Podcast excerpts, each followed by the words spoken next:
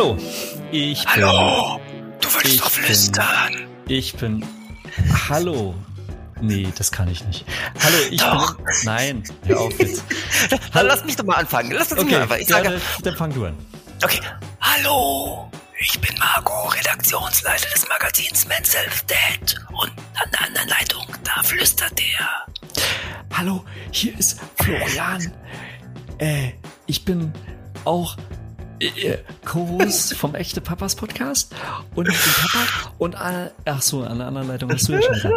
Und, Und dann gemeinsam sind wir Sind die wir die echten echten Papas? So. Schön geflüstert. Das war aber ein langer Anlauf, Flo. Also, Ja, also ganz kurz für die Hörer. Wir wollten heute mal nicht rufen, wir wollten flüstern. Einfach auch, weil es jetzt ja die besinnliche Vorweihnachtszeit ist, oder?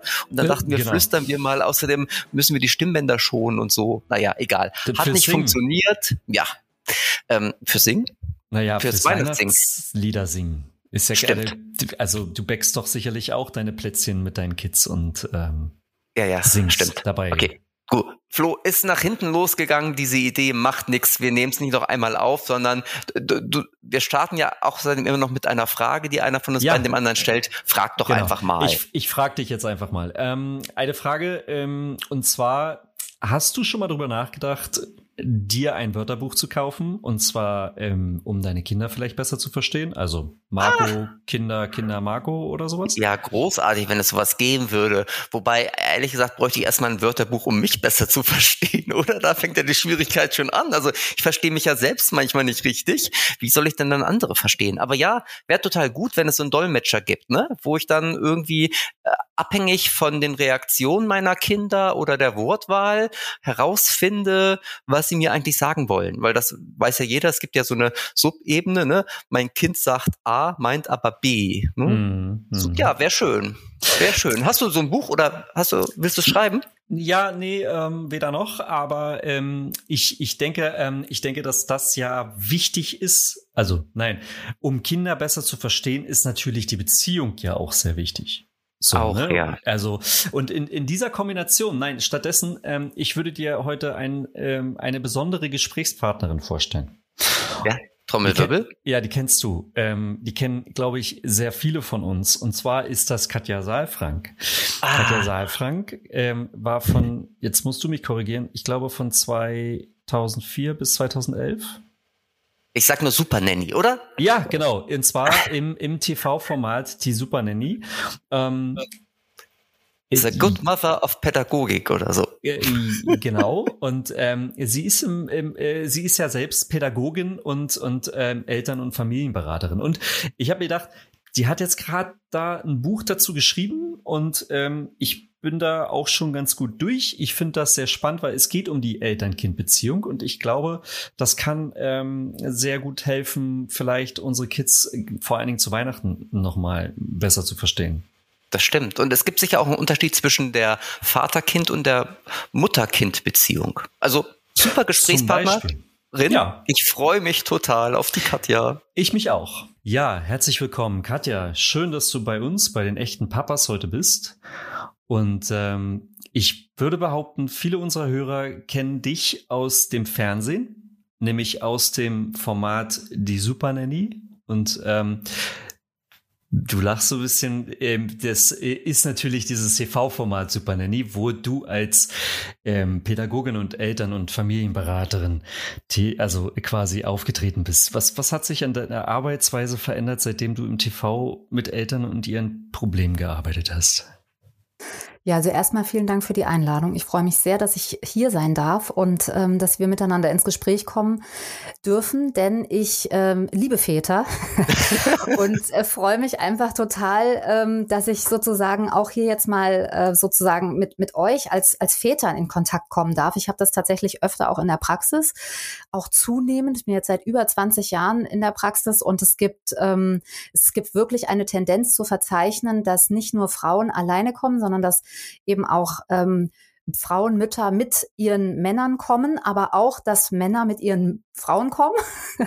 also es gibt jede Energie und es gibt auch tatsächlich zunehmend Väter, die einfach sagen, ich äh, hätte gerne einen Einzeltermin, ich möchte gerne alleine mit dir sprechen und äh, meine Frau kommt vielleicht später dazu oder auch gar nicht, weil es ist mein Thema. So und ähm, unter diesem Gesichtspunkt freue ich mich einfach besonders, weil ich glaube, ihr seid auch der erste Väter-Podcast, in dem ich bin. Es gibt ja ein paar. Oh, Premiere.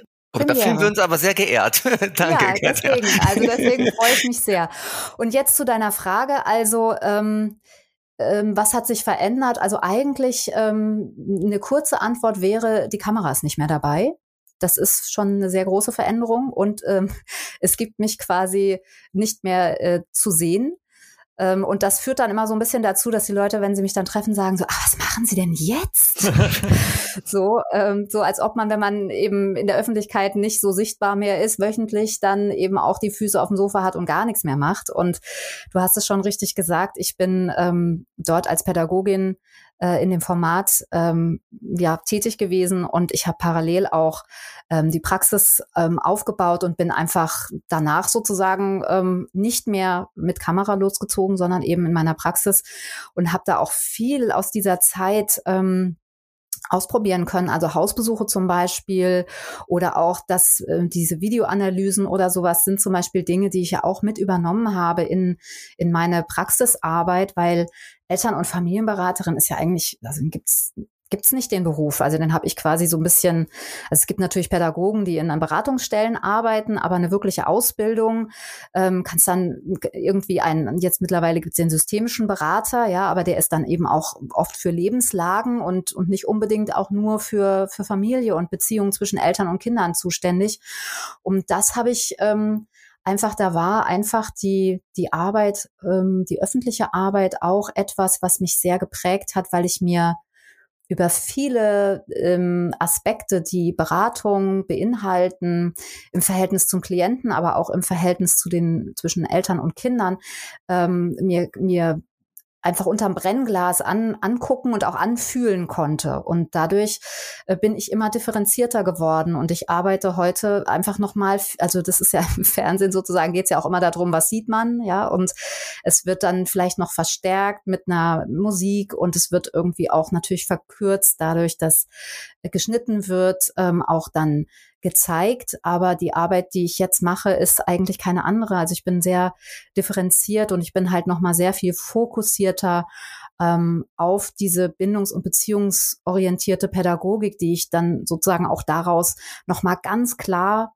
entwickeln musste, einfach, um auch Menschen zu sagen, was machst du da eigentlich? Und ähm, es gab ja am Anfang diese sehr verhaltensorientierten Maßnahmen, ja, in den, in den ersten Sendungen, wo ich dann sehr klar mich positionieren musste auch und aber eben auch Worte finden musste für das, was ich eigentlich machen möchte oder was eigentlich meine Haltung ist. Und ähm, das habe ich dann eben auch zeigen können. Und insofern ähm, ist es eigentlich ja eine Differenzierung dessen und jeder entwickelt sich immer weiter. Ne? Ich meine, das ist jetzt schon ewig her, 2004 bis 2011 Jetzt haben wir 2021. Ja. Das ist unglaublich, ne? Also ich muss da kurz einmal einhaken, weil für mich ist es so, als wäre es gestern gewesen. Also so präsent ist dieses Format noch in meiner Erinnerung. Äh, und es ist unglaublich, dass das immer noch bei den Leuten, also nicht nur bei mir, sondern auch bei, scheinbar bei allen anderen ähm, noch so präsent ist und alle immer noch von der Super Nanny sprechen, oder? Das muss eine ganze Fernsehgeneration und Elterngeneration geprägt haben, scheinbar. Ja, also ich kann nur sagen, ähm, dass ich auch immer wieder nochmal erkannt werde, was dann mehr oder weniger ähm, schön ist. Also es ist, ähm, wie soll ich sagen, ich freue mich natürlich, wenn Leute auf mich zukommen und ich habe auch wirklich wunderbare Gespräche. Also jetzt gerade wieder am Flughafen oder so, wo jemand dann äh, mir hinterherläuft, einer von den Sicherheitsleuten und irgendwie sagt, ich habe gerade fünf Minuten Pause und ich bin gerade mitten in der Trennung, können wir kurz fünf Minuten reden? So, wo ich denke, das ist einfach so ein Geschenk, auch dann ähm, diese fünf Minuten sich zu nehmen und, und zu schwingen miteinander. Und dann gibt's aber natürlich auch wieder Momente, ähm, wo ich dann denke, ach, ich sitze jetzt hier gerade im Kino und es wäre einfach schön, wenn jetzt nicht alle gucken, sondern wenn man einfach diesen Film anschauen könnte sich. Und ähm, ja, insofern, also es ist immer so ein bisschen zwiegespalten, aber es wundert mich auch. mein Mann sagt immer, du hast einfach so ein prägnantes Gesicht, aber ich weiß es nicht, ob das ist. Ja, keine Ahnung. nicht nur wahrscheinlich. ja, wobei man ja wirklich sagen muss, so Kollegen, ähm, die sind ja oft in der Maske dann und sind geschminkt und dann ähm, lässt dann immer alle so, ja, ohne Maske und ohne, ohne Schminke erkennt man die gar nicht. Aber es ist natürlich auch ein Schutz. Ne? Ich bin ja immer sozusagen ungeschminkt in die Familien rein und ähm, da hat man mich halt gesehen, so wie ich aussehe. Und dann sieht man mich halt auch so, wie ich aussehe auf der Straße. So ist es halt dann. Ja. Muss mit leben. Ja, gut. Du hast ja gerade schon erwähnt, irgendwie, ähm, dass, dass hier der erste Väter-Podcast ist, bei dem du mhm. zu Besuch bist, was uns total ehrt. Und deshalb will ich auch gleich mal eine Väterfrage anschließen, weil natürlich die meisten unserer Hörer auch männlich und Väter sind. Ähm, was macht in deiner Wahrnehmung nach Vätern heute am meisten zu schaffen? Kannst du das äh, so ein bisschen auf den Punkt bringen? Du hast ja gerade schon diese Flughafen-Anekdote äh, mhm. genannt. Äh, ist es tatsächlich so dieses Trennungsthema oder ist es, ähm, setzt das woanders an? Also ich, ich bin immer ein bisschen vorsichtig mit am meisten und so, weil man da natürlich auch so Gefahr läuft, ähm, anderes gleich wieder zu vernachlässigen und weil es natürlich immer nur eine Momentaufnahme ist, ja. Also ich glaube, was ähm, und vor allen Dingen am meisten zu schaffen. Ich würde das gerne auch ein bisschen nochmal von einer anderen Perspektive beleuchten, weil am meisten zu schaffen heißt ja, damit arbeiten sie, das ist ihre Sehnsucht, da wollen sie hin. Und ich glaube insgesamt, dass heute Elternpaare einfach nochmal viel, wie soll ich sagen, also es ist eine, also die Paarbeziehung mit der Elternbeziehung zu vereinbaren, ist nochmal eine ganz andere Sache als, als noch vor 20, 25, 30, 40, 50 Jahren. Weil einfach die Rolle, die Rollen so klar verteilt waren. Und heute ist es so, dass ähm, eben Eltern gemeinsam sich kümmern wollen und ähm, es viel selbstverständlicher ist auch, dass eben, ich sage jetzt mal so, der Mann nicht die Frau unterstützt, indem er auch mal einen Teller wegräumt. Ja. Schlimmes Wort, ne? Ja, ja, genau. also ich, ich meine, ich meine, mein ältester Sohn ist jetzt 27 und ich weiß noch, dass als wir eben damals ähm, Kinder bekommen haben, mein Mann richtig sauer geworden ist, wenn die dann ja meistens Frauen gesagt haben, ah, es ist wirklich ganz toll, wie sie ihre Frau unterstützen. Und ich dachte so, ja, stimmt, ich habe echt einen tollen Mann. Und mein Mann dann ausflippte, weil er sagte, ich unterstütze doch nicht, das ist doch auch mein Kind und das ist doch meine Familie und wir machen das doch hier gemeinsam. Also, und das war eben, wie gesagt, vor 27 Jahren. Und das ist eben heute, erlebe ich das viel selbstverständlicher und nicht, weil das Frauen unbedingt wollen, sondern weil es eben, weil es ein, ein Wunsch ist, weil es eine Sehnsucht ist, danach gemeinsam sich zu kümmern. Und ähm, die Politik zieht ja auch nach mit den, den Elternzeiten und so weiter. Und natürlich ist es trotzdem immer noch ein bisschen schwierig. Ähm, und was immer wieder Thema ist, sind ähm, sind eigentlich Emotionen grundsätzlich. Also von allen Seiten her oder jetzt? Mm, ja, also auch da tue ich mich ein bisschen schwer, das so zu sagen, aber ich traue mich das jetzt mal so eingebettet in diesen, in diese Klammer, die ich jetzt gerade davor gemacht habe. Es ist nicht so selten so, dass ähm, Mütter einfach näher an den Emotionen dran sind, in den Beratungen und ähm, Väter an so einer Stelle ein bisschen mehr Zeit brauchen, um reinzuspüren, um Worte zu finden und auch sich diesen Emotionen zu öffnen. Ja, was nicht heißt, dass es nicht auch umgekehrt sein kann oder dass beide sehr emotional sind oder auch beide ein bisschen Zeit brauchen. Aber das ist so, so eine Erfahrung, die ich habe und manchmal sage ich dann so mit so einem Augenzwinkern, wir Frauen sind einfach wahnsinnig schnell oft und ähm, ja, und dann hängen wir einfach unseren Partner ab.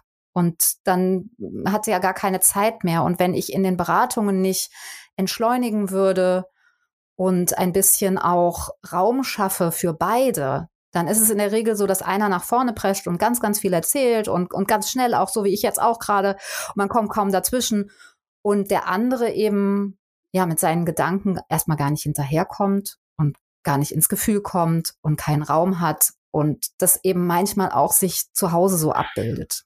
Okay. Ich glaube, ja. der Flo wollte dazu auch noch was sagen, oder Flo? äh, ja, nein, also beziehungsweise ähm, ich hätte jetzt schon die nächste Frage, es sei denn, du hast noch äh, eine.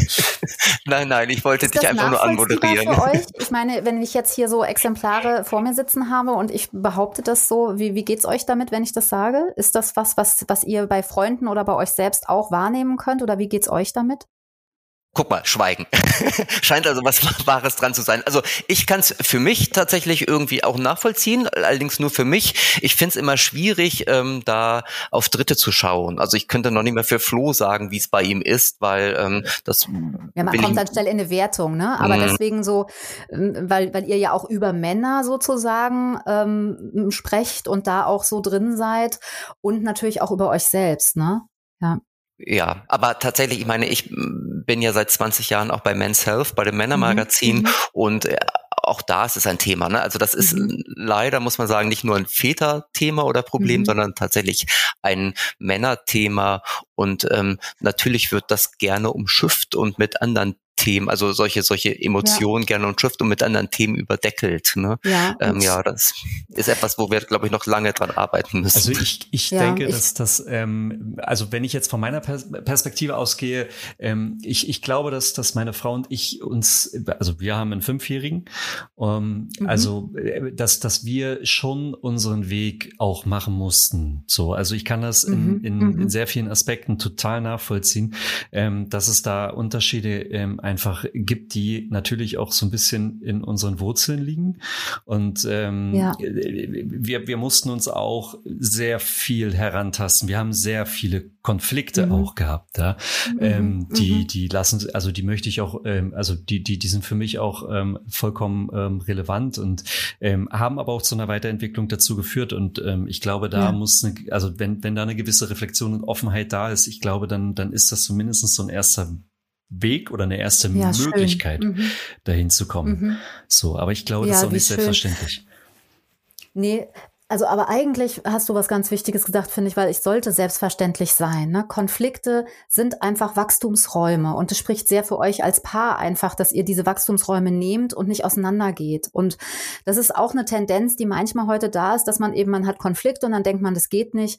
Aber dieses Entwicklungspotenzial, also dass man ja nicht einmal irgendwie heiratet oder beschließt, zusammen zu sein und Kinder zu kriegen und dann ähm, ist alles in Ordnung, sondern dass man eben miteinander wächst, ja. Und das finde ich eben das Spannende Spannende. Und das, also da, das berührt mich auch immer wieder sehr, dass dann eben auch da ein Wunsch nach da ist, das auch zu machen. Ja, und ich glaube, an Gefühle dran zu kommen, das ist einfach auch, also A, glaube ich, dass Männer einfach anders sind als Frauen. Und das finde ich auch total okay. Ich glaube, das macht es ja auch aus so. Und das wird eben auch oft, finde ich, vernachlässigt, dass wir einfach anders sind. Das ist ja auch das Spannende.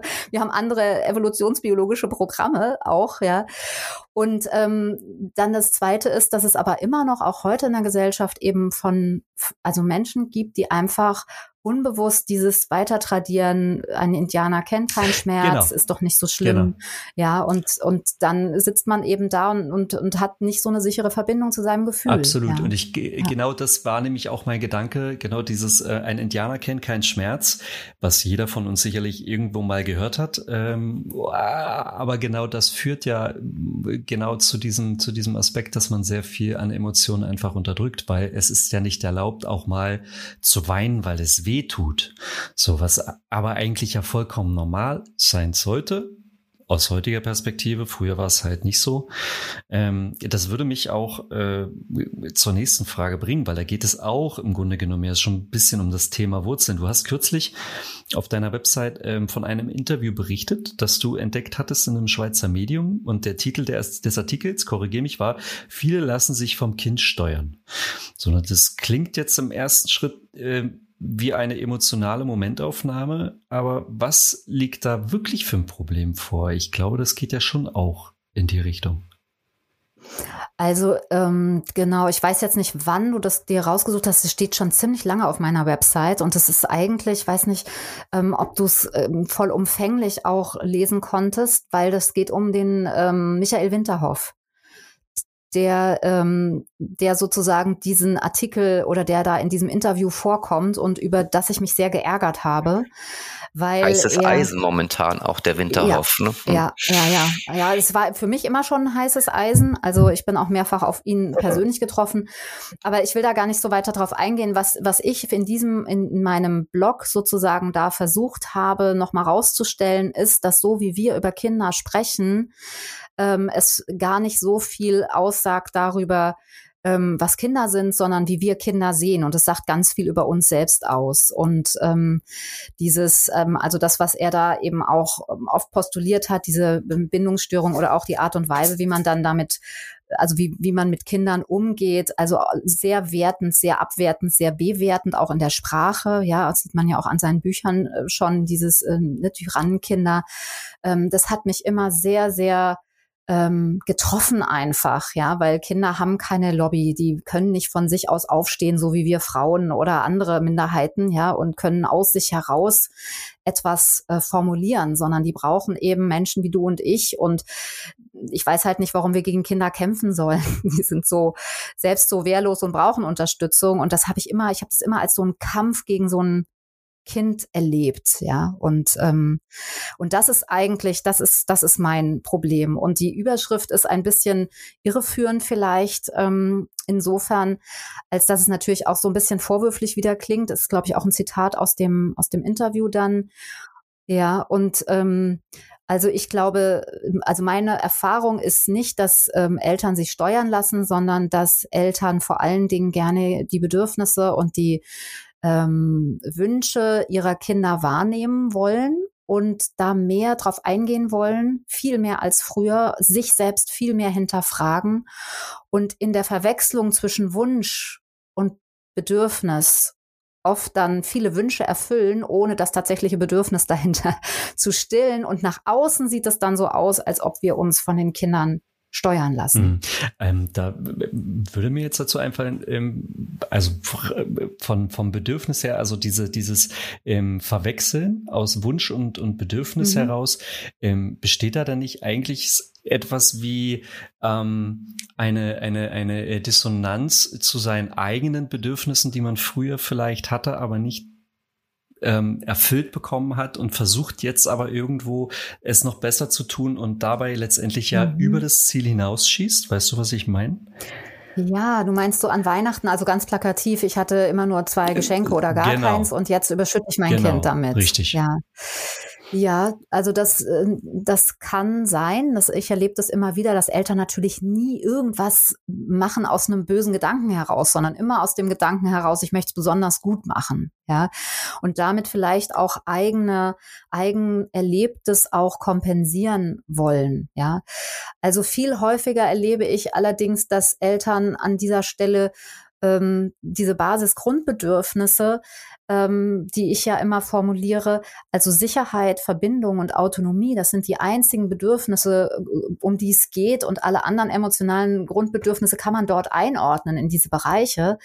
Aber wenn ich zum Beispiel weiß, dass ähm, mein Kind Verbindung sucht und mein Kind aber den Wunsch äußert, ich will einen Lutscher haben und ich aber jetzt gerade spüre, also ich, jetzt habe ich Verbindung gesagt, der Lutscher wäre vielleicht eher die Autonomie, ja, also ich will mich entscheiden für etwas.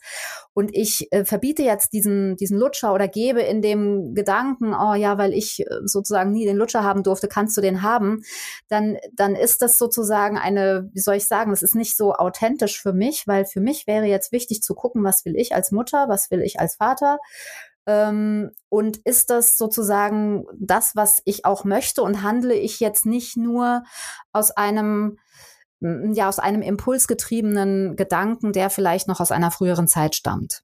Ja, und an so einer Stelle dann eher wirklich bei sich zu bleiben, das ist ja in der, in der, in der, in dieser Szene bedürfnisorientiert, geht es ja ganz viel darum, wo ist mein Bedürfnis und wo ist dein Bedürfnis.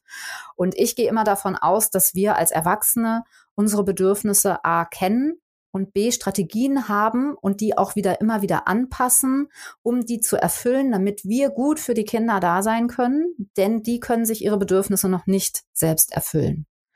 Und das ist eigentlich für mich Selbstfürsorge heißt für mich immer wieder zu gucken, ist die Strategie eigentlich noch eine gute Strategie, mir meine Bedürfnisse nach Sicherheit, nach Verbindung, nach Autonomie zu erfüllen? Und kann ich die immer wieder gut anpassen? Mhm.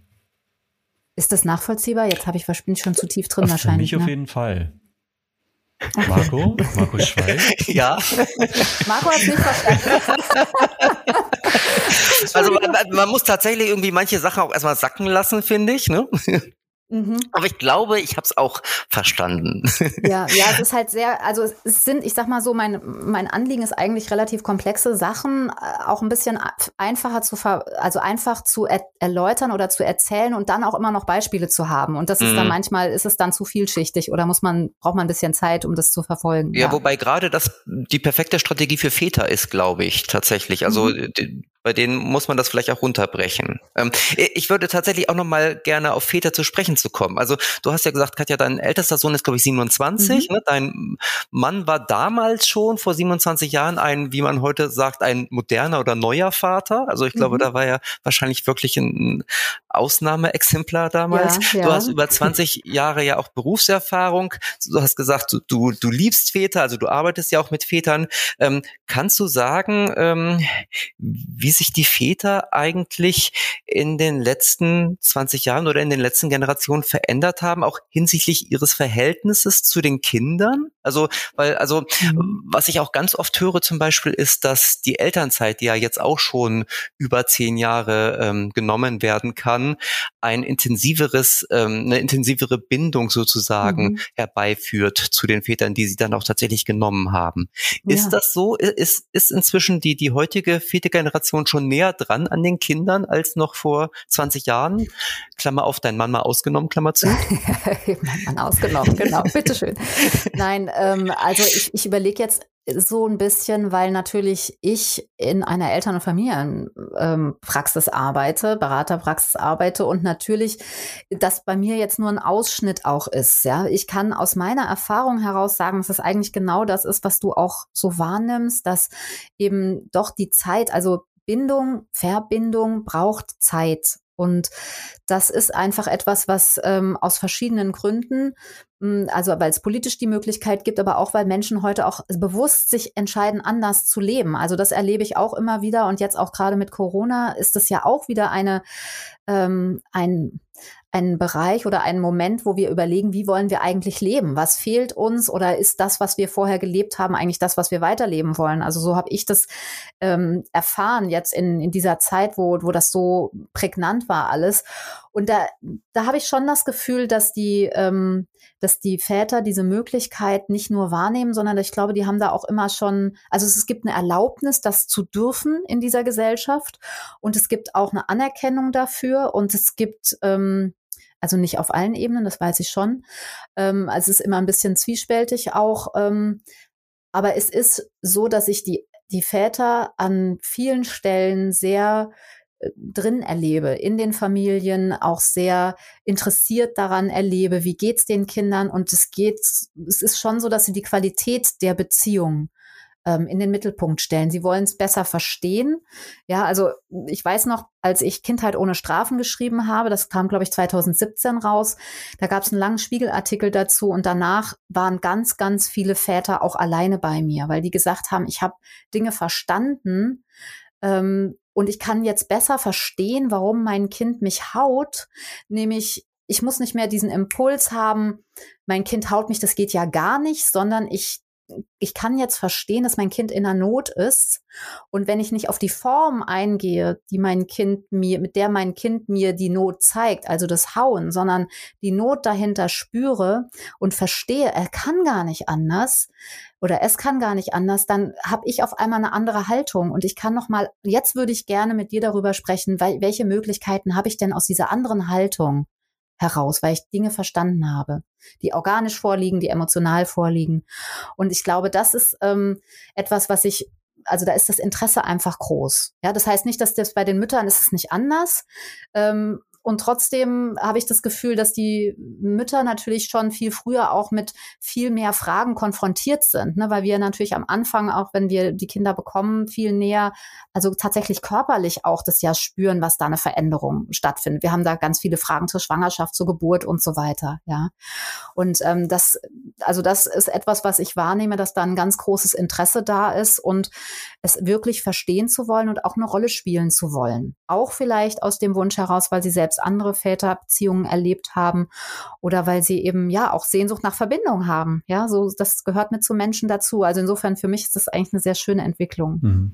Ich mir, mir ging als erstes gerade ähm, so durch den Kopf, dass es sich schon so ein bisschen um die Emanzipierung der Väter im, im, also dreht. Also weil du meintest, sie, sie verbringen jetzt mhm. immer mehr Zeit, also ne, die Erlaubnis mhm. heraus, etwas als mhm. Vater auch mhm. wirklich mal zu, äh, zu dürfen. Ne? Also ob es jetzt Elternzeit ja, ist, ja. sei mal dahingestellt.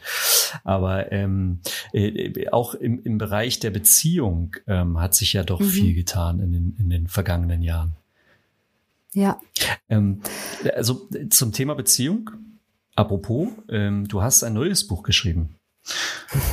ja, stimmt. Die Reise zur glücklichen Eltern-Kind-Beziehung. Ähm, mhm. Okay, jetzt haben wir schon einiges vorweggenommen. Ich hätte jetzt gefragt, was ist die Botschaft deines Buches. Ähm, es geht um Beziehungen natürlich, ähm, mhm. aber würdest du es, mhm. ähm, das war mein, so mein erster Impuls, würdest du als ratgebend oder aufklärend einordnen? Weil ich finde es ganz spannend, da gehen wir ja auch gleich noch drauf ein. Mhm. Aber so als allererstes, ist das so ein klassischer Ratgeber oder wirst du eher sagen, es, ist, es soll unterstützen? Also es, äh, eigentlich ist es ähm, ein Reisebuch sozusagen. Also eigentlich ist es ein Reisebegleiter. Und ähm, der Untertitel ist ja, also es ist ganz schön, ihr habt es ja auch bekommen, habt vielleicht auch das Titel, den Titel gesehen, weil da steht ja die Reise und dann ganz klein zur glücklichen Eltern-Kind-Beziehung, dein Kind und dich besser verstehen. So. Und das ist eigentlich, eigentlich ist damit auch alles gesagt. Ja, es geht wirklich um eine Reise. Und dieses Buch ist, ich war jetzt gerade ähm, bei Dussmann und habe signiert und habe das einer Frau auch nochmal erläutert, die so interessiert war dann, was ist eigentlich das für ein Buch? Weil es ist aus meiner Sicht nicht nur nur ein, ein Buch, was man liest, sondern ein Buch, was man fühlt, was fühlbar eigentlich eine Botschaft in einen, in einen hineinbringt und wenn man sich öffnet dafür auch ganz viel Bewegung reinbringen kann in einen, auf ganz vielen Ebenen. Also natürlich angefangen beim, beim Lesen bis hin zu den Grafiken, die da drin sind. Also über die sprechen wir ja bestimmt auch noch. Also der Eisberg oder die emotionale Landkarte, ja, wo ich so mit Bildern auch arbeite, mit, mit Landkarten, die einfach sehr hilfreich sind, um sich zurechtzufinden im, im Dschungel der Beziehung sozusagen. Und, ähm, und dann eben auch ähm, ja sowas wie also Hördateien, wo man äh, eben auch mit sich selbst in eine Arbeit geht. Ähm, die man kriegt also einen Code auch, wenn man das Buch hat und ähm, kann auf ein Portal gehen und dort eben auch noch mal eine innere Arbeit mit integrieren. Und es geht auch ganz viel um den eigenen Körper, also Gefühle im Körper zu spüren. Und, und somit sind eben diese drei Ebenen, also Kognition, ähm, Emotion und eben auch der Körper ganz stark mit einbezogen, ganz praktisch auch mit einbezogen. Und das empfinde ich eigentlich als das Besondere jetzt, es war auch besonders ähm, umfassend natürlich für mich auch in der in der in der Arbeit, das äh, zusammenzufassen, zu schreiben, weil als ich den Text dann hatte, dann habe ich mir da Notizen gemacht. Da kommt, da möchte ich gerne diese Audiodatei dazu machen und hier möchte ich diese Affirmation und ähm, also was kann das nochmal unterstützen, auch um das gelesene Wort nicht nur im im der Kognition zu haben, sondern es direkt zu verbinden mit einem Gefühl und dann mit einer Körper ähm, mit einer Körperbewegung, Empfindung, um das dann auch viel greifbarer zu machen. Ja, weil ich glaube, dass Beziehung natürlich nicht nur im Kopf stattfindet, sondern in, in allem, was wir sind. Und das ist so ein bisschen ähm, der Versuch, das zu verbinden und den Leser mit auf eine Reise zu sich selbst letztlich zu nehmen. Und ähm, eigentlich nebenbei erfährt man dann so, wie man, also darüber, wie wir früher auch beschaffen waren äh, als Kinder, erfährt man dann etwas über sein Kind. Okay, also im Grunde, also Reise ist ja auch ein total schönes Wort, finde ich. Ähm, aber es ist tatsächlich eher, wie du sagst, eine Reise mit mir, zu mir und ähm, als eine Reise, ähm, wo ich das Auto vollpacke, oder? Also natürlich gibt es Beifahrer und Mitfahrer, aber in erster Linie geht es um mich, oder? Genau, also ich habe dieses Bild für mich tatsächlich, ich benutze das auch ganz oft in den Kursen oder auch in den Beratungen der Reise. Also eigentlich ist ja jeder Tag eine kleine Reise. Ne? Wir stehen morgens auf und äh, packen sozusagen ähm, unseren Rucksack und dann gehen wir los. Ich weiß, jetzt ist wieder äh, sozusagen Corona und wir können alle wieder nicht raus, aber eigentlich ist es schon so, dass wir ja dann auch losgehen. Und selbst wenn wir in der Wohnung sind, gehen wir ja los. Also wir beginnen zu essen und wir machen Frühstück und wir planen den Tag und so weiter. Und das ist ja wie eine, wie eine Reise, die wir mit unseren Kindern hm, jeden Morgen antreten. Und ähm, ihr habt es vorhin schon gesagt, einer von euch, dass eben auch eine Entwicklung war irgendwie zum, zur Elternschaft und ähm, auch in der Partnerschaft und ähm, eben auch in der Eltern-Kind-Beziehung. Und so ist das, wenn wir das als Reise verstehen, auf der wir Erfahrungen machen dürfen, wo es aus meiner Sicht eigentlich keine Fehler, sondern vor allen Dingen Umwege gibt und diese Umwege auch dann so Ortskenntnisse einfach erhöhen und wir dann wissen, ah, okay, also es fühlt sich oft während des Umwegs doof an, aber wenn man dann auf den Umweg zurückguckt, denkt man, wie gut, dass wir da vorbeigekommen sind, weil da werde ich nicht nochmal hingehen oder ich werde dort bewusst nochmal hingehen, ja.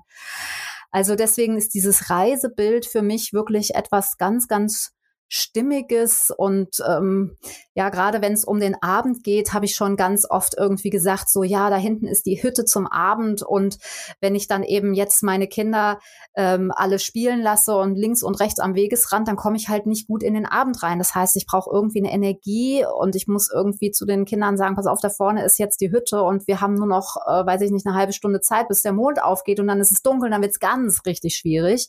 Also müssen wir jetzt wie die Schüche ein bisschen enger schneiden. Wir müssen gucken, was brauchen wir jetzt alle, um als Gruppe dort gut hinzukommen. Aber das ist meine Verantwortung als als Führende, als Mutter, als Vater. Ja. Mhm.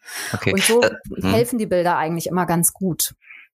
Ja, das ist ja nicht das erste Buch, was du geschrieben hast. Ähm, und äh, vielleicht gehen wir einmal, gehen wir mal einen Schritt zurück von, mhm. von unserer Reise, von unserer Podcast-Reise hier auch.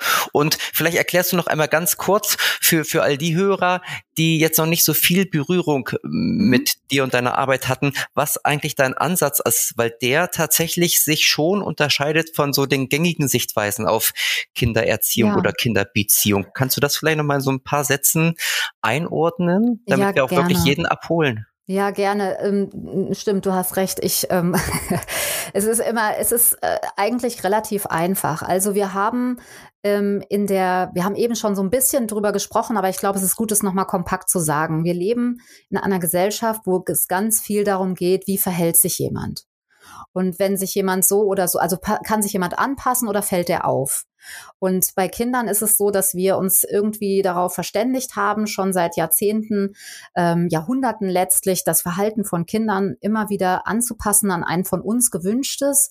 Und dafür haben wir bestimmte Maßnahmen genutzt oder nutzen wir bestimmte Maßnahmen, die auch oft manipulierend sind.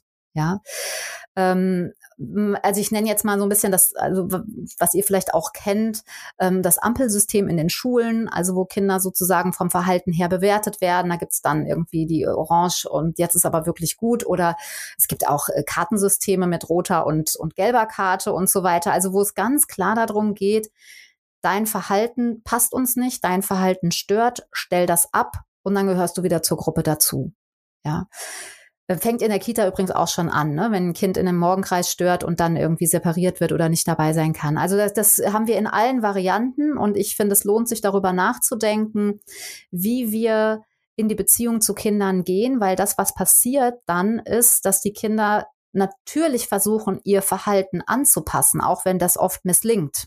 Ja, also es gibt sehr zurückzogene oder sehr, sehr angepasste Kinder, die gut mit solchen Maßnahmen umgehen können. Und es gibt eben auch Kinder, die sehr in der Autonomie sind, eher in der Autonomie.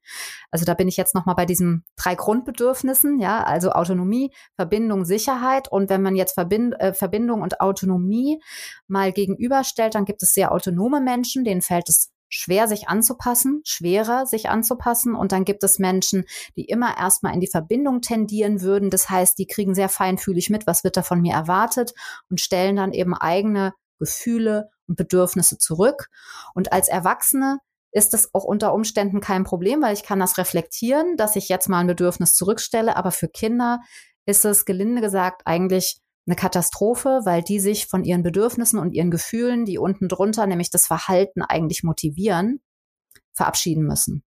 Das heißt, die stellen ihr Autonomiebedürfnis, also eigentlich ähm, will ich jetzt den Lutscher haben, ja, aber äh, wenn Mama zu mir sagt, wenn du jetzt den Lutscher weiter haben willst, dann fahren wir nicht zur Oma, dann kann ich die Wut, die ich darüber habe, dass ich jetzt gerade nicht frei entscheiden kann, die stelle ich nicht nur zurück, sondern die schneide ich mir ab und ich passe mich an. Ja, und ein anderes Kind wird vielleicht super wütend, also eins, was in die Autonomie geht, schmeißt sich auf den Boden und dann ist die Mutter vielleicht angestrengt oder schreit oder ne, da gibt's dann auch wieder andere Möglichkeiten, wo dann deutlich wird, ich will eigentlich nicht, dass du wütend bist. Und irgendwie das Ergebnis ist dann oft das gleiche, dass Gefühle als unangenehm empfunden werden, äh, dass, dass dann der kleine Mensch für sich versteht, ich bin eigentlich mit dem Gefühl, was ich gerade fühle, nicht erwünscht und ich muss mich anpassen. Und ähm, wenn das Gefühl weg ist, dann ist auch das Bedürfnis, also ich versage mir dann Autonomie, ich versage mir ähm, Verbindung und ich werde ein unsicherer Mensch.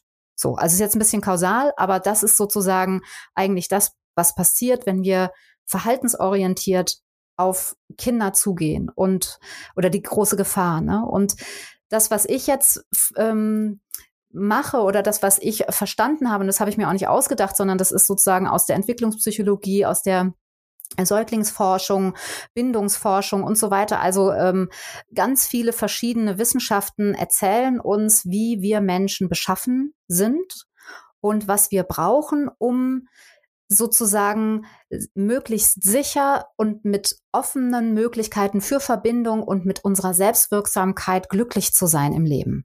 Ja, und das sind eben genau diese drei Stufen, die ich eben schon benannt habe, nämlich ähm, das Verhalten auf der, auf der Spitze, ja, was immer besprochen wird oder versucht wird zu verändern. Und das wird motiviert vom Gefühl und von der von den Grundbedürfnissen, von den Basisgrundbedürfnissen, ähm, ich da kommen wir bestimmt auch noch dazu, das ist dann dieses Eisbergmodell. Und das ist eigentlich meine Arbeit eben, dass wir das Verhalten auf der Eisbergspitze, also das Stören von Kindern nicht beantworten, indem wir es abstellen und Maßnahmen suchen, sondern dass wir eher das darunter, dass wir es als ein Signal nehmen für das darunterliegende Gefühl und dass wir eher sowas wie Tiefseetauchen machen, dass wir runtergehen und die das Gefühl spüren, dass wir das verbalisieren, dass wir ähm, spiegeln. Einfach das das Wichtige ist ja, dass wir, haben wir vorhin schon drüber gesprochen, dass man formulieren kann, was in einem vorgeht, welche Gefühle man hat, ja, und, und dann eben auch etwas über seine Bedürfnisse erfährt, dass es okay ist, autonom sein zu dürfen. Das ist okay. Also sich, sich selbstwirksam zu spüren, ist das Schönste eigentlich auf dieser Welt. Ja. Und wenn einem das versagt ist, dann äh, ist man vielleicht in der Verbindung auch unglücklich. Hm. Ich finde das ganz spannend, weil du hast es gerade angesprochen, das Eisbergmodell. Ähm, beim Eisberg wissen wir ja die Spitze, die macht ja noch lange nicht die Gesamtgröße des Berges aus. Ne? Ja. Vieles ähm, ja. befindet sich quasi unter der ähm, unter der Oberfläche ähm, im, im Wasser. Ähm, und so hast du das Modell ja, wie du es gerade erklärt hast, auch aufgebaut. Das finde ich finde ich sehr spannend, ähm, weil ich glaube, das kann ja eigentlich nicht nur vom Verständnis her enorm ähm, helfen, sondern es kann mhm. ja auch im täglichen Leben gehe ich mal von aus. Ähm, also in der, ja. in der Beziehung ähm, mit, den, mit den Kindern, Eltern-Kind-Beziehung ja äh, sehr gut ähm, unterstützen. Frage. Absolut. Also es kann, also eigentlich ist es so, dass ähm, dieses Eisbergmodell nicht nur ein, ein, eine Orientierung, eine Landkarte ist, um mit den, mit den eigenen Kindern ähm, nochmal besser in Kontakt zu kommen, also zu verstehen, wenn mein Kind mich haut, ähm, da liegt Wut, Ärger, Schmerz, Trauer drunter, was fühle ich am meisten? Und dann sich wirklich quasi innerlich selbst umzustrukturieren und eben nicht dem Impuls zu folgen, wie du mir, so ich dir, wenn du mich haust, dann schicke ich dich weg, sondern eben zu, zu sagen, Mensch, da ist aber jetzt gerade viel viel los ähm, und, und dann eher auch sofort ein Gefühl dafür zu entwickeln, worum geht's denn gerade. Und das kriegt man nur aus der Situation raus. Also wollte mein Kind gerade zu mir Verbindung, aber ich habe das Baby auf dem Arm oder ähm, wollte mein Kind gerade in die Autonomie gehen. Und natürlich gibt's auch langfristige Situationen, wo Kinder immer wieder auch so ein, so ein Muster bedienen, eben weil zum Beispiel Geschwisterkinder da sind und der Frust besonders groß ist und es eben sinnvoll ist, eher auf der emotionalen Ebene zu agieren und zu reagieren, als eben dann das Kind wegzuschicken oder ihm zu verbieten, das Geschwisterkind zu kneifen oder sowas, ja. Hm. Aber bleiben ähm, wir doch mal ganz kurz beim, beim Beispiel Hauen. Also mhm. das Hauen ist tatsächlich dann in deinem Eisbergmodell die Eisbergspitze, also der mhm. sichtbare Eisberg. Ja. Und äh, anstatt jetzt zu sagen, man haut nicht und das einfach zu unterbinden, schaue ich jetzt sozusagen unter die Oberfläche und mhm. da ist sozusagen dann äh, die Gefühlswelt des Kindes. Verstehe ja das richtig? Richtig, genau. Und da vielleicht nochmal ergänzend, weil, also wir schauen da drunter, weil auf der Eisbergspitze das Verhalten schon das Ende ist letztlich einer Kette.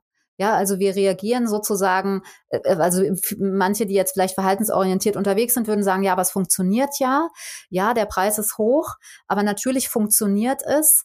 Und das, worum es mir geht, ist nochmal eher die Kette zurückzuverfolgen und eben langfristig ähm, damit also langfristig die Möglichkeit zu haben, dass wir mit Kindern äh, auch Konflikte anders lösen können, weil ich kann die Konflikte, indem ich das Verhalten von Kindern wegdrücke ähm, oder oder ja mit Maßnahmen anpasse, kann ich nur bis zum, sagen wir mal, siebten, achten, neunten Lebensjahr, wenn es gut läuft, machen. Weil danach kommen die Kinder in die Vorpubertät oder in die Pubertät und dann haben die diese Muster, wie du mir, so ich dir und diese kämpferische Atmosphäre so verinnerlicht, dass die Pubertät vermutlich zu einem totalen Kampffeld wird und die ganze Beziehung droht einfach unheimlich schwer zu werden. Ja, und deswegen diese Gefühle unten drunter als Motivator für das Verhalten zu lesen und zu verstehen, dass es eigentlich nur ein paar Gefühle gibt. Es gibt nicht so viele Gefühle, es gibt ganz viele Facetten und es ist für mich unheimlich spannend, immer diese verschiedenen Gefühlscocktails auch rauszufühlen, ja. Aber es gibt eigentlich nur Freude, Ärger, Wut, Schmerz, Angst, Trauer. Es gibt noch Scham und Ekel. Das ähm, ist dann eher differenzierter nochmal zu sehen. Aber diese Gefühle, sozusagen, das ist ja ein ganz guter Orientierungspunkt, dann zu gucken, was fühlst du denn? Und das ist auch eben das Besondere. Man kann es nicht nur kognitiv erfassen, sondern ihr als Väter, ich als Mutter, wie ich brauche mein eigenes emotionales System, um rein zu fühlen, was ich da spüre bei meinem Kind. Ja, und dafür brauche ich einen eigenen Zugang zu meinem eigenen Gefühl. Und wenn ich das nicht habe, wird es schwierig. das setzt voraus, dass man aber auch wirklich seine eigene Gefühlswelt ähm, äh, kennt und, und als Haushalt letztendlich auch differenzieren kann, oder? Ja, das, es ist eine gute Formulierung, ja, das, das stimmt. Also, aber das ist schon, sage ich mal, die Königsklasse. Also das ist so, was ist mein Gefühl und was ist dein Gefühl und welches, weißt du, ich fühle bei dir ein Gefühl mit weiß aber gleichzeitig, dass es nicht mein Gefühl ist und gleichzeitig wird aber ein anderes Gefühl bei mir noch mit angestoßen, was dann aber meins ist, ja. Also das nennt man Perspektivwechsel und das ist dieser das ist letztlich die die Empathie, also ne, mitzufühlen bei jemand anderem, ohne sich das Gefühl zu eigen zu machen und eigentlich läuft das unbewusst. Das sind ja jetzt alles Dinge, wir gucken uns das ja gerade unterm unterm äh, Brennglas an, unterm Vergrößerungsglas, aber eigentlich sind das alles Vorgänge, die natürlich in der Beratung entschleunigt werden, die wir uns genau angucken und wo wir dann eben auch merken, hm, es ist nicht so, dass man zu gar keinem Gefühl oft ähm, Zugang hat, sondern eben besondere Gefühle, die sich so unangenehm anfühlen, wie eben Wut oder Schmerz oder auch Angst oder auch Scham. Ja, da entstehen dann eben auf der Eisbergfläche ganz komische Sachen. Zum Beispiel ein Lachen. Also wenn man sich schämt, ne, das kennen wir bei, bei Kindern, aber ich kenne das auch bei Erwachsenen, dass man eher, also dann wirkt es inadäquat, ne, wenn jemand lacht, aber gerade was, was ganz Schmerzhaftes gesagt hat. So. Aber das, also das hört sich jetzt für mich ganz gut an und auch gar nicht so schwierig, weil ich hatte jetzt die Angst, dass unter dem Eisberg, unter der Eisbergspitze irgendwie hunderte von verschiedenen Gefühlen lauern und ich sozusagen ein Lexikon Kind-Vater, Vater-Kind brauche, um da erstmal stundenlang nachschlagen muss. Nee. Aber du sagtest ja, es gibt eine Handvoll ja. und das ist ja relativ übersichtlich. Das heißt, wenn ich mich erstmal auf diese Ebene begebe und sage, ich möchte in die Auseinandersetzung gehen, dann ist es relativ übersichtlich auch für mich und vielleicht auch ja. gar nicht so schwer, wie man vielleicht vielleicht denkt. Also es ist nicht schwer, das ist auch etwas, was ich immer wieder auch mit anderen bespreche, weil eben ja die Leute dann sagen, ja, dafür habe ich keine Zeit. Also äh, ne, so ist es mir ein bisschen kompliziert irgendwie dann da, ja, muss ich dann so ein Gefühl und dann muss ich das noch benennen und dann muss ich noch spüren, was für ein Bedürfnis und so. Und ich denke immer, es ist ähm, es ist nicht schwerer und es kostet auch nicht mehr Zeit. Es ist einfach nur anders. Und es ist vielleicht auch ungewohnt. Es ist einfach ein, etwas ganz Ungewohntes, weil wir eben auch auf uns selbst gucken dürfen. Und wir sind manchmal so aufgewachsen in der Idee, die Erwachsenen wissen alles und wir müssen auch alles wissen. Und wir Eltern, das kennt ihr ja sicher auch, wir stehen ja enorm unter Druck und unter Beschuss und ähm, müssen zu Elterngesprächen und müssen uns irgendwelchen Dingen auch stellen, wenn die Kinder eben nicht so funktionieren, wie sich das andere wünschen. Und dann, ja, dann, dann fühlt sich das oft so nach Kontrollverlust an, wenn ich dann so alte Mechanismen oder auch alte Maßnahmen zur Seite stelle und sage, das will ich jetzt verstehen. Und also meine Erfahrung ist, ich meine, ich habe vier Kinder, vier kleine Kinder gehabt ähm, oder wir. Da könnt ihr euch vorstellen, dass ich jetzt nicht alle Zeit der Welt hatte, um, um jeweils mich hinzusetzen und irgendwie nach einem Gefühl ausführlich zu fragen und mir mehr Zeit zu nehmen. Und trotzdem habe ich irgendwann verstanden, wenn ich mich einmal konsequent quasi darauf einlasse, nicht sozusagen sehr schnell auf einen ersten Impuls, nämlich hör auf, lass das und so weiter, ähm, zu verzichten, wenn ich mich dafür bewusst entscheide und eher auf die emotionale Ebene gehe, ist es so viel, also die Übung macht dem Meister einerseits, weil es ist immer schneller so, dass ich diesen Weg gefunden habe, also dieses Tiefseetauchen gefunden habe und zusätzlich habe ich gemerkt, dass es so erfüllend ist. Also es ist so, so erfüllend mit den Kindern, also dann zu hören, dass auf einmal ein Kind ähm, auch dass sich Konflikte anders lösen und dass ein Kind eben auch auf einmal von sich erzählen kann. Und dass eben, wenn Gefühle Thema sein dürfen, dass sich eben was, auch so was Magisches entwickelt, ja, und eben es nicht mehr darum geht, dass es richtig oder falsch oder gut oder schlecht oder du bist gut oder böse, sondern ich habe mich geärgert. Ja, und das, das ich meine, das, das darum geht's ja. Und man darf sich ärgern. Ja, und es ist ja wichtig auch für den anderen zu wissen, worüber hat sich denn das Kind geärgert? Und es geht ja alles unter und weg, wenn wir das nicht wissen. Hm, das stimmt. Du hast gerade in einer der vorherigen Antworten schon mal das Schlagwort Perspektivwechsel mhm. genannt. Das ist ja auch ein Wort, was sich ähm, durch dein neues Buch zieht. Und mhm. ich glaube, das ist so spannend. Also ich meine, das ganze Thema ist so spannend, dass natürlich jeder gleich in den nächsten Buchladen rennen sollte und ein Buch kaufen. Aber das Thema Perspektivwechsel könnten wir vielleicht hier nochmal ganz kurz anschneiden, oder? Magst du das nochmal erläutern? Ja, also Perspektivwechsel. Ähm, Weil das ist ja schwierig, finde ich, oder? Also man hat immer seine eigene Perspektive und mit der hat man schon zu kämpfen und ähm, jetzt ja. auch noch wechseln. Also, Wie stellt man das an? Genau, du hast mir ein gutes Stichwort gegeben, nämlich hm. den Wechsel. Also hm. ich, ich finde, ähm, also meine, meine eigene persönliche Erfahrung ist, dass ich eigentlich sehr erstaunt war, andere Perspektiven zu hören auf einmal. Das war sicherlich auch der Grund, weshalb ich mich so dafür interessiert habe und losgegangen bin. Weil alleine schon, wenn du dir die Wissenschaft anguckst, die hat ja immer unterschiedliche Perspektiven. Also es gibt ja gerade jetzt in der Pädagogik, die ja keine Wissenschaft sozusagen für sich ist, sondern sich immer die Erkenntnisse aus den anderen Wissenschaften heranholt und dann Aussagen trifft. Aber da, da sind ja schon, also ne, die Bindungstheorie guckt sozusagen von einer Perspektive auf auf das Kind und auf die Bindung. Und dann haben wir die Evolutionsbiologie, die guckt von der anderen Seite wieder. Und dann ähm, haben wir die Neurologie, die guckt wieder von der anderen Seite. Und was, was, worum es mir jetzt in dem Buch geht, ist tatsächlich ein bisschen auch ja, Bewegung reinzubringen in unser inneres System, dass das, was wir sehen, eine Perspektive ist und dass wir die Möglichkeit haben, Perspektiven zu wechseln. Und dieser Wechsel vollzieht sich auf unterschiedlichen Ebenen. Wir haben eben schon einige angesprochen, also zum Beispiel von der verhaltensorientierten, ich mache das Verhalten auf der Eisbergspitze weg, hin zu dem äh, Perspektivwechsel, ah, es ist doch auch mal spannend zu gucken, wo kommt das Verhalten her? Und ich wechsle da die Perspektive und probiere mal da was aus. Oder auch die, ähm, der Perspektivwechsel, wenn es um Empathie geht. Also immer wieder sich in das Kind einzufühlen mit den Gegebenheiten, die das Kind hat.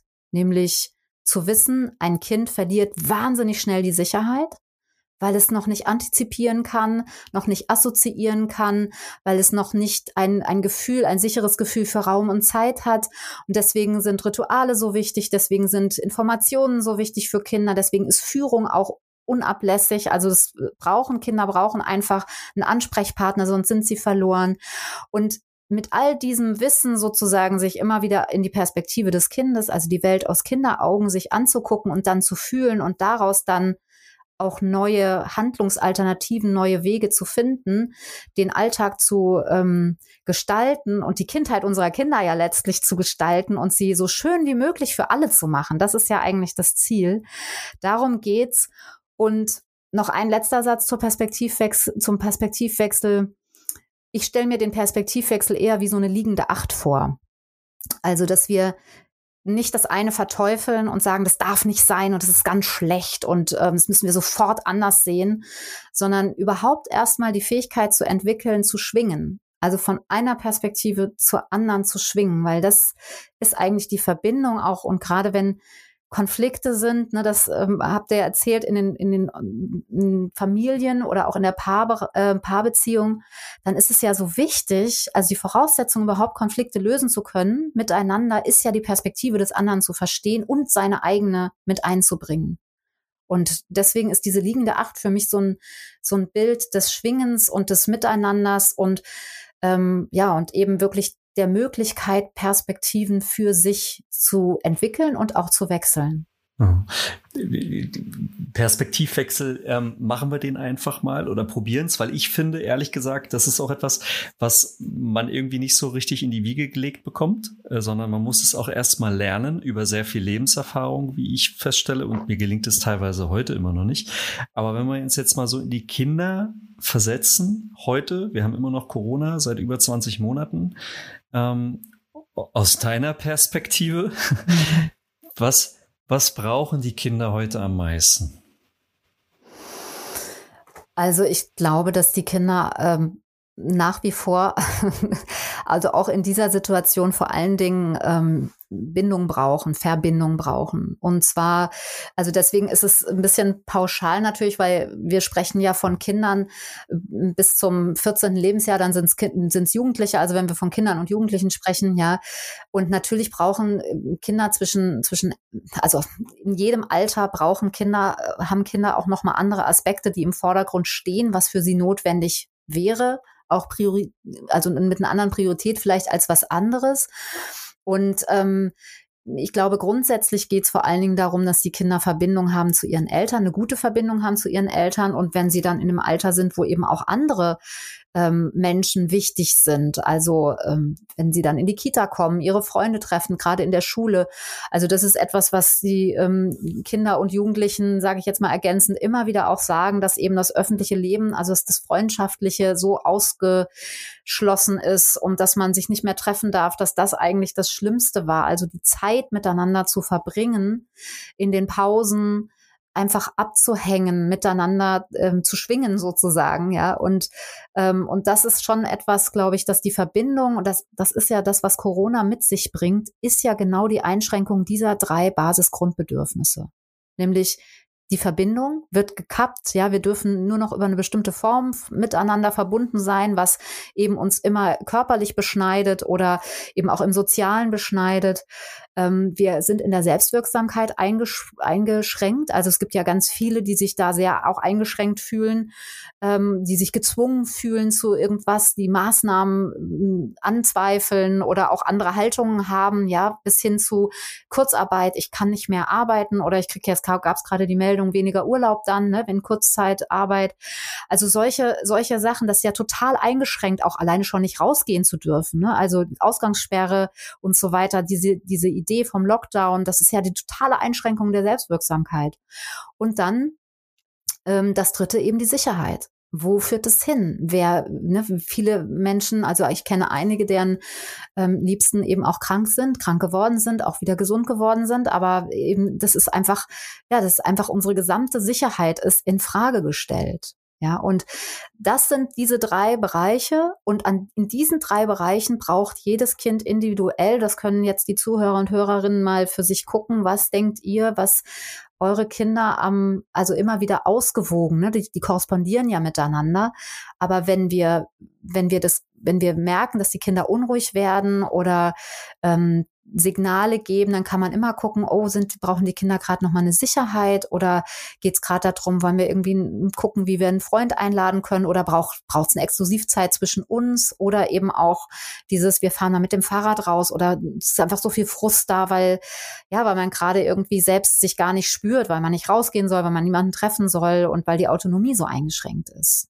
Ja, also das sind so die, die drei Bereiche, die Kinder immer brauchen und die jetzt natürlich durch Corona zusätzlich massiv eingeschränkt sind und die natürlich auch nicht vollumfänglich immer gefüttert werden können, sondern das können ja immer nur so kleine Notlösungen jetzt sein, aber trotzdem eben auch diesen Bereich füllen. Hm. Ja, Corona. Ich muss mal einen kleinen Einschub machen. Ich glaube nämlich, dass dieses hier der längste echte Papas Podcast ist in unserer Geschichte. Oh ja, was, was aber total ja für, für dich in das Thema spricht. Ähm, und eine Frage möchte ich tatsächlich noch loswerden, egal mhm. wie lang er ist. Und zwar ähm, geht es ähm, mir nochmal um das Thema ja Streit, auch Streit um das Thema Kindererziehung. Ähm, mhm. da kann man ja vortrefflich drüber streiten. Und ich glaube auch aus der Erfahrung her, aus der eigenen, aber auch das, was ich von, von unseren Hörern äh, so, so mitbekomme, wird ja auch oft gestritten in Familien halt über die Kindererziehung. Ähm, wie verhindert man das aus deiner Sicht am besten? Also, dass die Kinder hin und her gerissen werden und die Eltern im Dauerclinch liegen, mhm. weil sie sich einfach nicht einigen können, ähm, an welchem Strang sie jetzt ziehen sollen. Was ist da deine ja. beste Strategie, Katja? Also ich bin ein, auch da ein bisschen unsicher. Also ich glaube, dass erstmal Uneinigkeit ja ähm, nichts Schlechtes ist, sondern die Frage ist, welche Strategien hat man, um seine Positionen auszutauschen. Und ich glaube auch grundsätzlich, dass es gut ist, dass ähm, Kinder mit zwei Elternteilen aufwachsen. Also es hat die Natur, finde ich, schon auch ganz gut eingerichtet, weil das sind einfach zwei verschiedene ähm, Systeme, zwei verschiedene Energien und natürlich führen wir gemeinsam sozusagen den, den, die Reise. Ja, und trotzdem, also vielleicht kennt ihr das auch, dass es nicht so einfach ist, auch wenn zwei den Hut aufhaben. Also wer von uns macht jetzt das Abendessen, wer von uns geht jetzt Zähneputzen mit den Kindern, so das sind eben immer so, ja, da, da liegt der Teufel ein bisschen im Detail ja. Und ich glaube, was halt wichtig ist, ist, dass man sich schon sozusagen ein Stück darauf verständigt, welche Werte haben wir miteinander. Und dann ist der zweite Teil, und das ist eben oft eine, eine, ein Punkt auch in meinen Beratungen, die Frage, wie, kommen wir denn sozusagen, wie können wir diese Werte weitergeben? Und dann sind wir wieder beim Eisberg. Ne? Also passe ich mein Kind ans Verhalten an, indem ich eben sage, du musst jetzt äh, die Hand schütteln und fröhlich Weihnachten wünschen oder ähm, kann ich mit dem Kind drüber sprechen und, und es fragen, warum fällt dir das denn so schwer, Tante Erna die Hand zu geben? Ja, so, also, und diese Wege, und da, da ist eigentlich ja nur wichtig, dass die Menschen offen sind füreinander und dass sich dann, man sich über die Werte verständigt hat und wenn man bei den Strategien uneins ist und nicht zusammen kommt oder immer wieder merkt, dass es da explodiert und das eben auch nicht konstruktiv ist, dann ist es gut, wenn man von außen auch nochmal jemanden drauf gucken lässt. Also da bin ich ja die Erste, die irgendwo hingeht und auch die Erste, die was anbietet. Also jetzt es gibt ganz viele, die was anbieten, aber ich meine nur, weil es ja auch so die Frage ist, darf ich mir Hilfe holen? Ja, ich finde schon, dass man sich Spiegelung von außen Hilfe holen darf, ja. Mhm. Spannend. Ähm, wie Marco schon sagte, ähm, ich habe jetzt noch ein, jetzt habe ich auch noch eine allerletzte Frage. ähm, Sehr schön, ich freue mich. trotzdem, ähm, ich äh, bis bis hierher, ähm, ich ähm, bin wahnsinnig ähm, glücklich, dass dass äh, du heute hier bist, ähm, weil ähm, ich habe jetzt im Hin Hintergrund ähm, so viel nachgedacht und und und auch gemerkt, so ähm, man macht ja immer einen Abgleich in einem Gespräch, so mit seiner mhm. eigenen ähm, mit seinem eigenen Umgang, seiner eigenen Beziehung zum Kind und ähm, finde das sehr spannend. Aber ähm, was vor allen Dingen bei uns auch wirkt, ist Musik. Mhm. Ich bin ja auch Musiktherapeutin, insofern ja. rennt mir offene Türen ein. Genau. Würde ich die nächste Frage freuen. Ja. Denn wir haben eine äh, Playlist, äh, eine echte Papas mhm. Playlist mhm. und ähm, auf die ähm, stellen wir immer, also von Folge zu Folge quasi ähm, Lieder ein, die sich der mhm. Gesprächspartner, Gesprächspartnerin von uns wünscht. Ja, und jetzt darf ich mir eins ja. wünschen. Ein Lied. Wünsch dir was, Katja. Ja, wie schön. Also ähm, ich äh, habe hab einige Lieder, die ich gerne höre, aber was mir jetzt äh, tatsächlich so ein bisschen auch ähm, während unseres Gesprächs durch, das, durch den Kopf und das Herz kam, ist von Udo Lindenberg. Ich weiß nicht, ob ich habe das noch nicht drauf. Hinterm Horizont geht's weiter. Ah, schön. Schön. Und ich glaube, wir so hatten ein tolles Lied, finde ja, ich. Total. Da geht's, also das, ich, man kann es auf Eltern-Kind, man kann es auf, auf Beziehungen zueinander, ähm, also Paarbeziehungen. Ich finde auch dieses Bild hinterm Horizont geht's weiter mit der Reise und so. Also deswegen, das hat mich jetzt so angesprochen. Deswegen, ich hoffe, ihr habt's noch Nein, nicht haben drauf. wir noch nicht drauf. Cool. Tolles Lied. Kommt auf unsere echte Papas Spotify Playlist, ähm, die ihr abonnieren könnt, genauso wie diesen Podcast natürlich auch. Ähm, abonnieren, bewerten. Ihr könnt uns auch schreiben, wenn ihr eine Frage habt zu dieser Folge, eine allgemeine. Ähm, und jetzt kommt wieder Flo's Einsatz, der weiß nämlich immer ganz schön, wie unsere E-Mail-Adresse lautet. Ja, podcast.echtepapas.de nämlich. Und da könnt ihr uns hinschreiben. Wir freuen uns. Genau. Ja, wir freuen uns äh, vor allem, dass wir heute so ein tolles Gespräch hatten mit Katja. Vielen Dank dafür. Und ich will noch einmal ganz schnell ein Lob aussprechen. Ähm, ich habe dein Buch noch nicht komplett durchgelesen, also ich bin sozusagen noch auf der Reise. Aber ähm, auf den ersten Seiten habe ich gesehen, dass du explizit sowohl einmal die Leserinnen, also die Mütter mhm. ansprichst und dann aber auch die Leser, also die Väter in einem ähm, extra Abschnitt. Ja. Und sowas habe ich tatsächlich irgendwie also ich habe schon viele Ratgeber gelesen und geblättert, aber das ist mir noch nicht ähm, über den Weg gelaufen sozusagen. Und ich finde es so schön, weil es gibt, entweder gibt es explizit Väterratgeber, die richten sich natürlich nur an Väter, und dann gibt es aber ganz, ganz, ganz viele Elternratgeber, die dann doch irgendwie doch eher die, die Mutterperspektive ja. einnehmen und aber so tun, als würden sie für alle Eltern sein ja. und aber letztendlich dann doch nur für die Mütter sind. Und ja. da ist dein, dein Buch eine schöne Ausnahme, finde ich, wo, wo wirklich alle angesprochen werden und auch jeder mit seinen eigenen Bedürfnissen. Also vielen Dank. Dank dafür nochmal. Ja, vielen Dank, dass du das so sagst. Das ist mir auch tatsächlich ein Anliegen. Und es gibt auch weiter hinten im Buch dann auch nochmal an verschiedenen Stellen unterschiedliche ähm, Impulse. Also weil eben aus meiner Praxiserfahrung oft ähm, Mütter quasi zu viel reden und Väter ähm, an bestimmten Stellen wieder anders reagieren. Und das habe ich mich einfach getraut, das dann auch damit reinzugeben. Und natürlich ist es mir auch wichtig, dass, ähm, weil ich, ich habe auch sehr viel mit sehr vielfältigen Familienkonstellationen Konstellationen zu tun. Und es gibt auch zwei Mamas und zwei Papas und es gibt ganz viele andere Konstellationen, insofern auch Patchwork. Ähm, hoffe ich, dass da jeder für sich eine Ansprache auch findet. Wie schön, dass du es nochmal angesprochen hast. Danke. Ich glaube schon. Ja, wir haben zu danken. Sehr schön. Vielen Dank, und? Katja, dass du heute da warst. Sehr, sehr gerne. Alles Liebe euch. Genau, danke. Dir auch. Danke. Bis dann. Mach's gut. Tschüss. Tschüss. Tschüss.